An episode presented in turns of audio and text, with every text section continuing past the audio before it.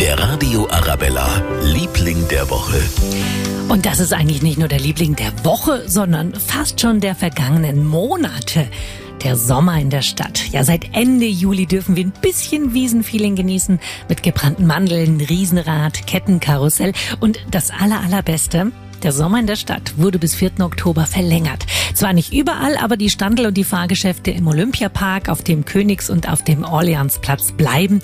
Schauen Sie doch mal vorbei, das lohnt sich. Das ist halt eine gute Alternative zum Oktoberfest. Also ich finde es sehr schön und man kann jetzt auch wieder gebrannte Mandeln ein bisschen genießen und das ist natürlich ähm, wunderbar. Super, weil es einfach mal was anderes ist. Ich finde es ganz super, weil es doch mal so ein Lichtblick ist nach der langen Zeit, wo Quarantäne und äh, dass man einfach mal wieder ein bisschen Leben hat. Absolut, was Sie wo erleben, das äh, finden Sie auf radioarabella.de. Da haben wir noch mal eine kleine Übersicht für Sie. Der Radio Arabella, Liebling der Woche.